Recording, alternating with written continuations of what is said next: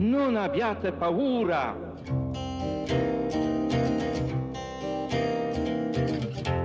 I have a dream that one day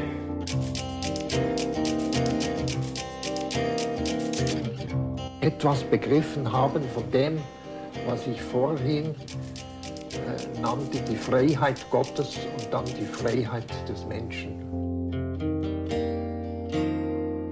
If you believe these distortions of faith should be disrupted, that sexism and all oppressions Bienvenue dans Théo Logique, le podcast des théologies libres et indépendantes.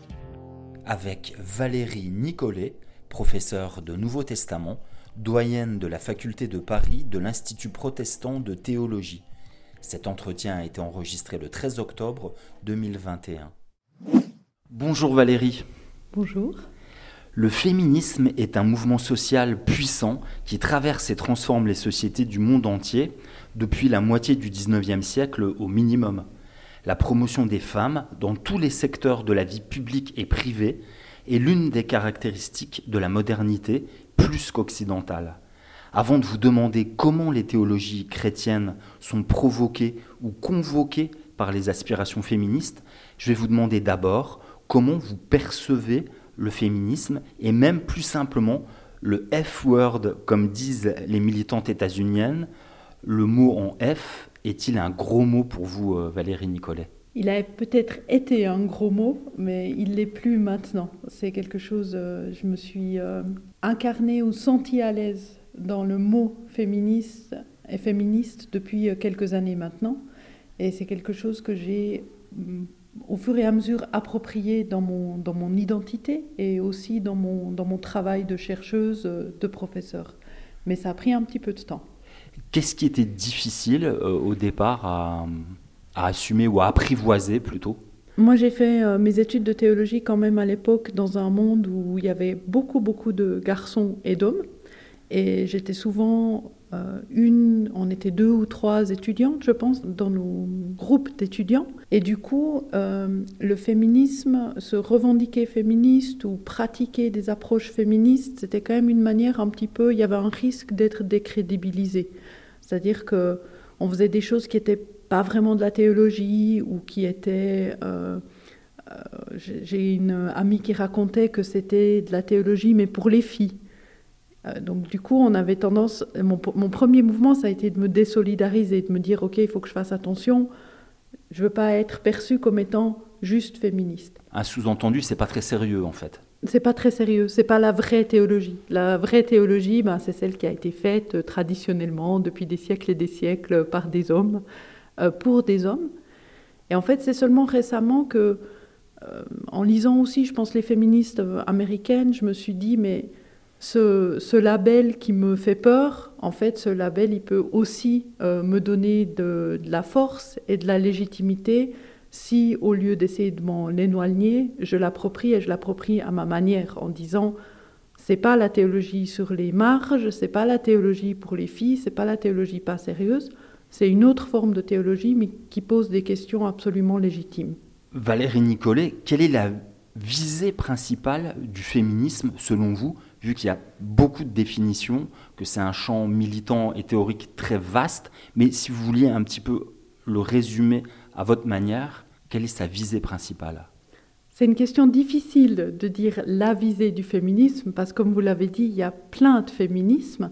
Alors il y a évidemment quand même, je dirais, euh, à la base du mouvement l'égalité des droits euh, pour, entre les hommes et les femmes. Donc d'avoir les mêmes droits euh, que les hommes.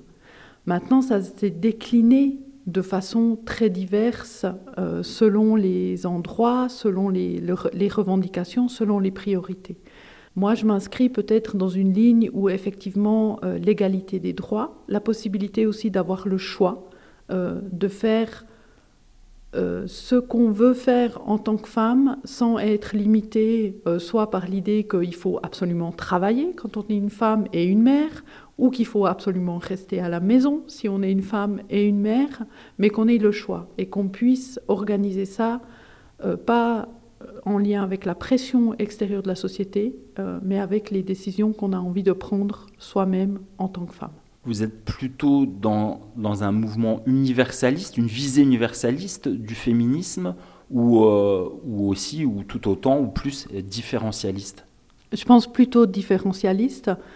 Euh, j'apprends énormément encore. Euh, moi, j'ai grandi donc en Europe et j'ai vécu passablement de temps aux États-Unis, donc dans un monde plutôt évidemment occidental. Je suis aussi bah, une femme blanche, je suis aussi très éduquée. Donc c'est clair que ma, position elle est particulière et je pense qu'une des leçons que j'ai apprises euh, en étant aux États-Unis et en lisant aussi euh, les féministes afro-américaines, c'est de me rendre compte euh, du nombre de privilèges que j'ai moi en tant que femme blanche éduquée et que donc je ne peux pas penser que ma vision du féminisme va s'appliquer à tout le monde. C'est vraiment quelque chose, il faut que j'entende les voix des autres femmes et leurs revendications, leurs besoins, en essayant aussi d'écouter ça, en fait. Ça peut signifier que l'universalisme, c'est quelque chose qui, qui est second ou quelque chose qui est à conquérir euh, euh, plus tard? Je me méfie beaucoup de l'universalisme. On, pense que l'universalisme, c'est le fait de, que ça, s'applique à tout le monde, mais en fait, je pense que l'universalisme, c'est quand même souvent qu'on universalise sa propre position. Et euh, moi, je, je, trouve ça très, très problématique et je trouve qu'il faut vraiment faire attention par rapport à ça. Donc, je ne suis pas sûre que l'universalisme soit quelque chose à atteindre. Après, oui, évidemment, enfin, je veux dire, on peut imaginer le droit des femmes pour tous, ça serait très, très bien.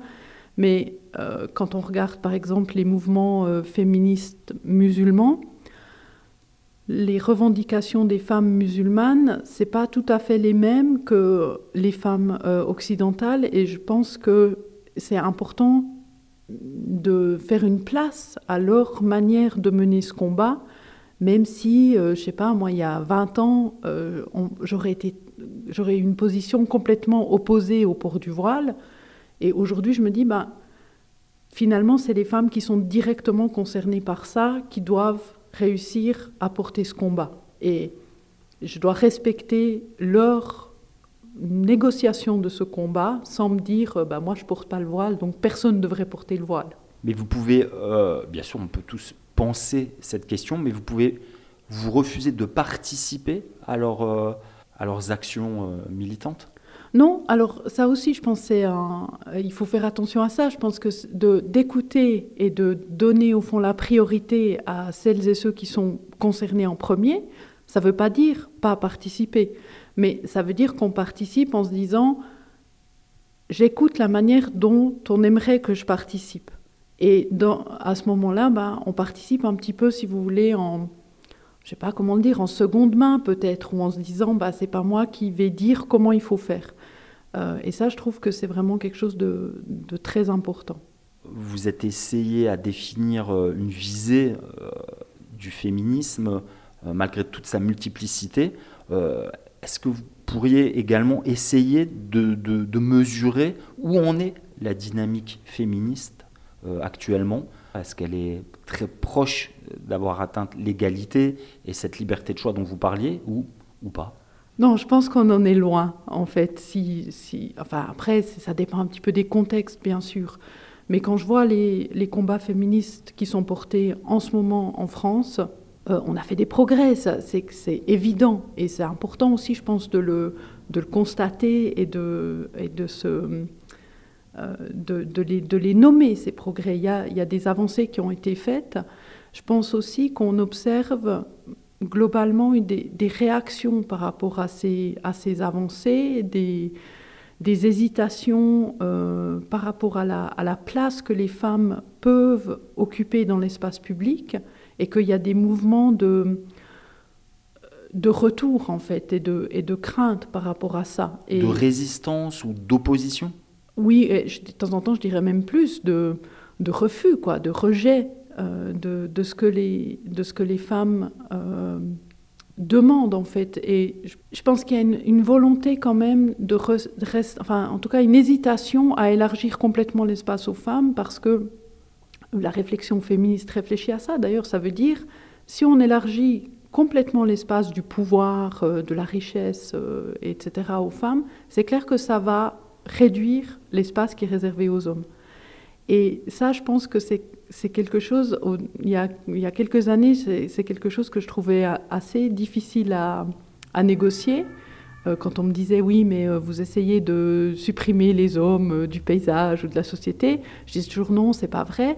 Mais en fait, oui, c'est vrai, parce que justement, forcément, si, l'espace il est, il est pas infini, si on accorde plus de place aux femmes, il y a des hommes qui vont pas occuper les places qu'ils occupent en ce moment. Dans une organisation plutôt verticale et, et pyramidale de, de la société, un périmètre égal. Oui, Exactement. Alors peut-être ça veut dire justement qu'il faudrait euh, enfin, réfléchir à la manière dont on organise la société et se dire, ben, au lieu d'être en compétition pour cet espace restreint, euh, est-ce qu'on peut travailler en, collaboration sur cet espace restreint? Clairement, c'est la voie que j'aimerais privilégier euh, et qui, que je trouve la plus intéressante, mais ce n'est pas forcément la plus facile à, à manœuvrer. Théo, logique Le podcast. Valérie Nicolet, abordons à présent la manière dont les courants féministes interpellent les théologies chrétiennes. Comment observez-vous et participez-vous à cette entreprise? C'est une bonne question de savoir comment on peut articuler euh, théologie chrétienne et féminisme. Euh, je parle peut-être euh, vraiment spécifiquement de la situation en France parce que c'est celle que je connais le mieux. C'est probablement différent ailleurs. en France, il y a quand même un, gouffre assez euh, profond, je dirais, entre euh, les approches féministes chrétiennes et les approches féministes générales. Et je pense que de manière générale, les féministes se méfient passablement euh, du christianisme tel qu'il est. Alors, je parle du christianisme aussi parce que c'est de nouveau le, contexte que je connais le mieux, mais disons peut-être de la religion en général. Les féministes se, méfient de la religion et voient quelque chose comme la religion comme quelque chose qui restreint les droits des femmes pour moi, ça serait vraiment très important d'arriver à mettre en dialogue, en fait, le féminisme, disons, laïque, si je peux le dire un peu simplement, et le féminisme euh, chrétien, parce que je pense qu'il y, a des, champs euh, où on peut vraiment euh, communiquer de manière intéressante. Il y a des choses qu'on a à apprendre du féminisme laïque, clairement, et puis il y a peut-être aussi des, des intuitions, des euh, des chemins que le féminisme chrétien peut proposer, ou en tout cas entrer en dialogue avec le féminisme il y a des laïque. Il y a des choses que vous avez en tête comme ça de... Quand, l'Église est le meilleur de ce que l'Église peut être, il y a l'espace pour essayer des choses euh, qui ne fonctionnent pas de la même manière dans la société, pour créer, si vous voulez, une, société alternative, disons. Euh, avec justement l'idée qu'on peut essayer de mettre en place des choses qui sont moins hiérarchisées, euh, des choses où finalement l'échange se fait dans un, dans un espace beaucoup plus horizontal que, que vertical, parce que la verticalité est finalement prise en charge par la divinité, par Dieu, et donc que les êtres humains se retrouvent sur un plan d'égalité. Et ça, je me dis, le, potentiel de, de, la vie euh, ecclésiale de ce point de vue-là, je, le trouve vraiment intéressant. Alors, il est clairement pas pleinement exploité par l'Église, mais ça c'est un autre problème et c'est quelque chose à travailler aussi euh, au sein de l'Église, où justement du coup là, le féminisme, disons, euh, non confessionnel peut offrir des, des injonctions, enfin pousser l'Église à, à, réfléchir ça. Vous nous avez dit que vous concentriez plutôt sur la situation française, hein, des, rapports entre théologie et féminisme, théologie euh, au pluriel et féministe au pluriel. Euh, vous avez comme un aperçu aussi de la situation aux États-Unis. Vous nous avez dit, vous y avez vécu. Vous pouvez nous, donner quelques points de, comparaison entre la France et la situation euh, états-unienne Je peux essayer, mais je, ça fait dix ans maintenant que je, que ça je fait suis un, petit revenu des États-Unis. Je pense que la situation, ce que je trouve intéressant euh, dans la situation américaine et qui, qui, se retrouve aussi, je pense, maintenant dans la situation française, c'est la dimension d'une attention aux différentes cultures. Euh, je pense très rapidement le, le, féminisme américain a dû prendre euh, en compte, ou on, lui a, on lui a posé le défi en fait de prendre en compte les positions des femmes euh, africaines, afro-américaines, des femmes hispaniques, des problématiques liées pas seulement à la condition de femme, mais à la condition euh, sociale et à la condition raciale en fait. Et donc le féminisme, ce qu'on appelle le féminisme intersectionnel, s'est développé, je dirais, assez fortement aux États-Unis. On le, on le, voit maintenant aussi, je dirais, en France. mais ça, je pense que c'est quelque chose qui a, qui, est, qui a été d'abord spécifique en fait au, au multiculturalisme américain et qui devient une, une source d'inspiration ou, de, euh, ou au contraire de, de différenciation euh, Je pense que c'est les deux. Il y a des sources de tension.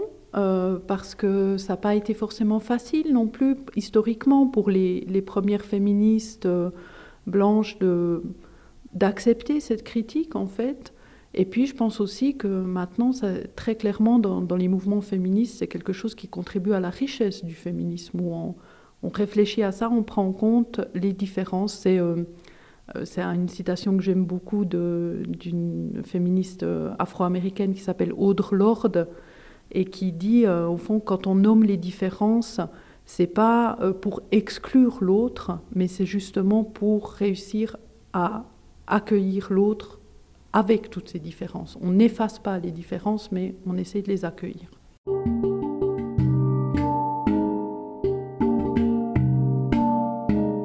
J'ai beaucoup réfléchi à la question suivante et j'ai cherché des formulations moins abruptes ou moins simplistes, mais finalement, j'ai pas trouvé mieux que cette question. Valérie Nicolet, Jésus était-il euh, féministe? J'aimerais tellement répondre oui à cette question, juste simplement. Oui, c'est bon. Et on règle le problème comme ça. C'est évidemment pas aussi simple que ça. Euh, je pense qu'il y a des. Euh, enfin, donc, le problème, il se décline sur plein de dimensions parce que ben, on ne sait pas vraiment ce que Jésus pensait et ce que Jésus euh, disait lui-même. Ça, c'est tout un problème de reconstruction de ce que pouvait euh, penser Jésus. Au-delà de ça, je pense que nous, les éléments qu'on a pour reconstruire euh, le, soi-disant féminisme de Jésus, c'est évidemment un peu anachronique hein, de, de, parler de féminisme, ils sont très ambigus. Il y a clairement des des moments, des, des, récits qui indiquent une prise en compte des femmes euh, de manière qui n'était pas tout à fait habituelle, je pense, pour l'Antiquité. Donc il y a un, intérêt en fait pour euh, des personnages marginaux de toute manière dans les évangiles, dont les femmes euh, font partie. Donc de ce point de vue-là, oui, il était féministe. Après, évidemment, euh, d'abord, ce n'était pas le seul. Euh, il y avait des femmes qui étaient intégrées dans des mouvements religieux en particulier. Euh, les, mouvements religieux étaient un espace où les femmes pouvaient obtenir certains, je dirais pas des droits, mais des améliorations de leurs conditions. Euh, après, ces, améliorations, elles, viennent aussi à un certain euh, prix, c'est-à-dire que souvent dans, les mouvements, dans les mouvements mystiques chrétiens, par exemple, euh, ou monastiques chrétiens, les femmes doivent renoncer à toute incarnation, au fond. C'est au prix de, de la chair, que ça soit de la sexualité ou de la maternité. Alors pour certaines femmes, c'était peut-être un choix qui était tout à fait attirant, parce que la maternité, c'était quelque chose de vraiment dangereux euh, dans l'Antiquité. Mais c'est clair que ce n'est pas un modèle, par exemple, qu'on peut simplement, je pense, prendre de l'Antiquité et calquer sur aujourd'hui. Il faut le, il faut le réfléchir. Mais qu'il y ait des, moments vraiment de, d'ouverture vers les femmes euh, dans les mouvements autour de la personne de Jésus, ça, je pense que c'est clair. Et je pense que c'est quelque chose qui est important à rappeler euh, dans le contexte actuel, euh, dans les discussions qui ont, lieu en ce moment euh, au sein de l'Église catholique autour des, ministères qui pourraient éventuellement s'ouvrir aux femmes. Le, Jésus qu'on découvre dans les évangiles n'a pas peur de, choquer les usages, les comportements, la, vie commune ou les décisions des, puissants de son temps. Est-ce qu'il est plus conformiste envers les femmes qu'il ne l'est dans d'autres euh, champs d'action?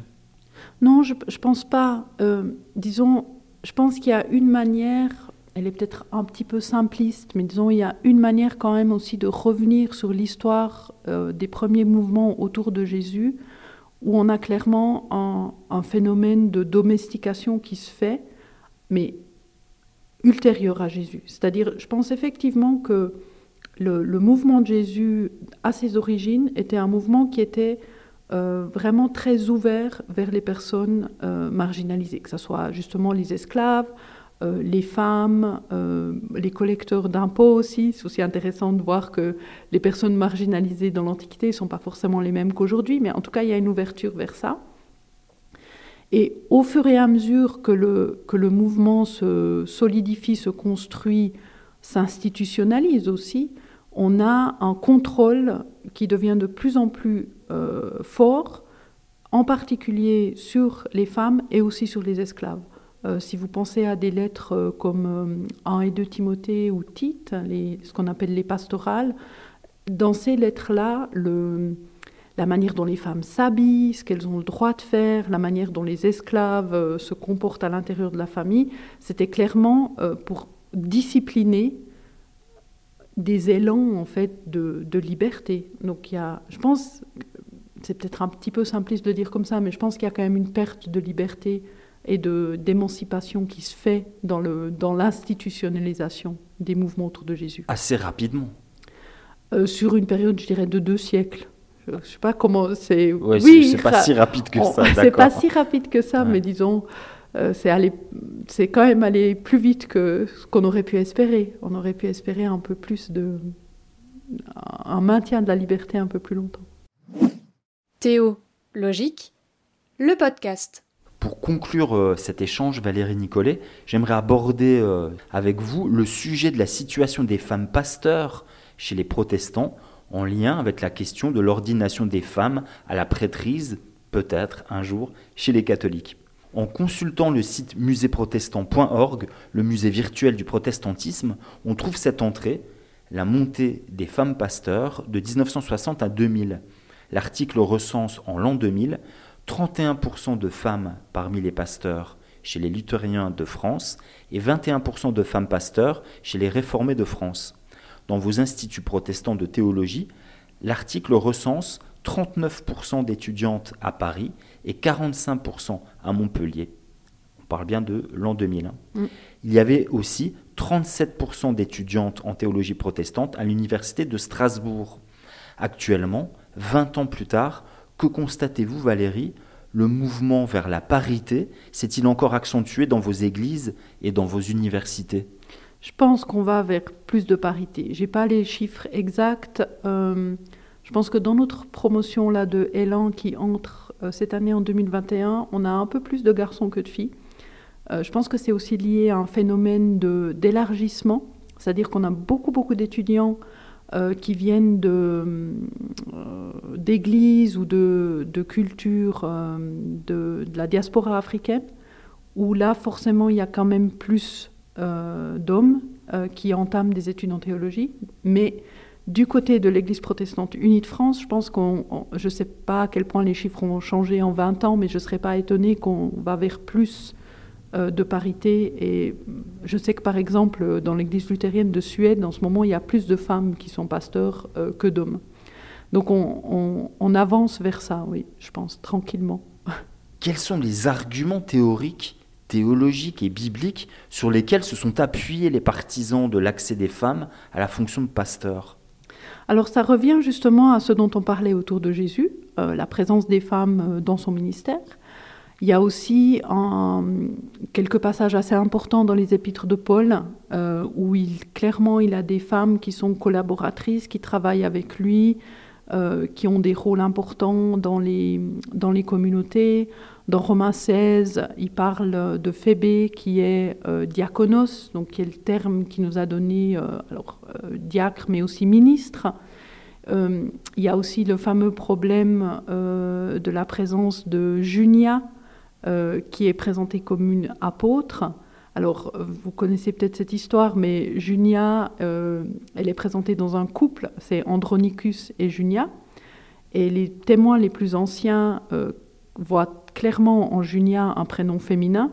Et en fait, le prénom a été masculinisé euh, au, fil du temps euh, parce que les scribes, les, copistes, les gens qui copient les manuscrits disaient c'est pas possible qu'on ait une femme apôtre. Et donc Junia est devenue Junias, qui est présenté dans les traductions comme un homme. C'est encore le cas dans la, dans la traduction protestante, par exemple, la Nouvelle Bible second alors que vraiment tous les exégètes s'accordent pour dire que d'une part le, prénom Junias au masculin n'existe quasiment pas dans le, euh, la Grèce, euh, enfin dans le grec ancien, tandis que le prénom féminin Junia, il est très répandu. Donc là, on a un exemple d'une femme euh, apôtre. Alors on a évidemment aussi le cas de Marie-Madeleine, qui n'est pas présentée comme apôtre dans les évangiles, mais qui a ce titre dans des évangiles non canoniques. Et donc je pense que ces, euh, ces endroits textuels jouent un rôle dans, le, dans l'argumentation en faveur euh, du ministère. Après, c'est clair que dans, les, dans le protestantisme, en plus, comme il y a l'idée d'un sacerdoce universel, bah, c'est quand même difficile d'exclure les femmes de ce sacerdoce. Donc c'était ça, en fait, la, l'argument principal, c'était le c'était le sacerdoce universel. Je pense que ça a joué un rôle. Historiquement, je ne suis pas tout à fait sûre de quels arguments ont été euh, mis en avant le plus. Ça serait intéressant de voir. Mais je pense que la combinaison de certains textes de l'Écriture euh, qui présentent clairement des femmes comme ayant un rôle important euh, dans les premiers mouvements de Jésus et cette idée effectivement dans le protestantisme que c'est pas juste le pasteur qui porte le sacerdoce, mais chacun et chacune a ce cette euh, mission au fond particulière permet aussi de justifier l'idée d'un sacerdoce universel. Après, je pense qu'il y a aussi un effet simplement de la pratique, euh, avec le fait que pendant la Deuxième Guerre mondiale, quand les, euh, les hommes étaient au front, qu'il n'y avait plus de pasteurs, souvent la femme du pasteur prenait en charge la communauté qui restait, et donc du coup, ben, on se rend compte qu'elles peuvent faire. Et ça ouvre aussi la voie à, certaines choses. Aujourd'hui, le, fait dans, les églises, dans les communautés protestantes, d'avoir des femmes pasteurs, euh, des femmes théologiennes euh, comme vous, euh, c'est encore quelque chose de, nouveau, d'un peu surprenant pour les fidèles, ou c'est quelque chose qui est devenu banal? C'est difficile à dire. J'aurais envie de dire que c'est banal. Je pense qu'il y a ça dépend beaucoup, à mon avis, des communautés. Je pense que dans certaines communautés, il peut encore y avoir des résistances, avoir une femme pasteur. À mon avis, ça va diminuer de plus en plus. On a quand même aussi euh, une présidente du, Conseil national de notre Église qui est une femme. Donc, je pense qu'il y a un phénomène de plus on voit de femmes qui font ça, euh, plus on voit qu'elles font le travail, en tout cas aussi bien qu'un homme, plus ça va être quelque chose effectivement qui, posera euh, pas de problème.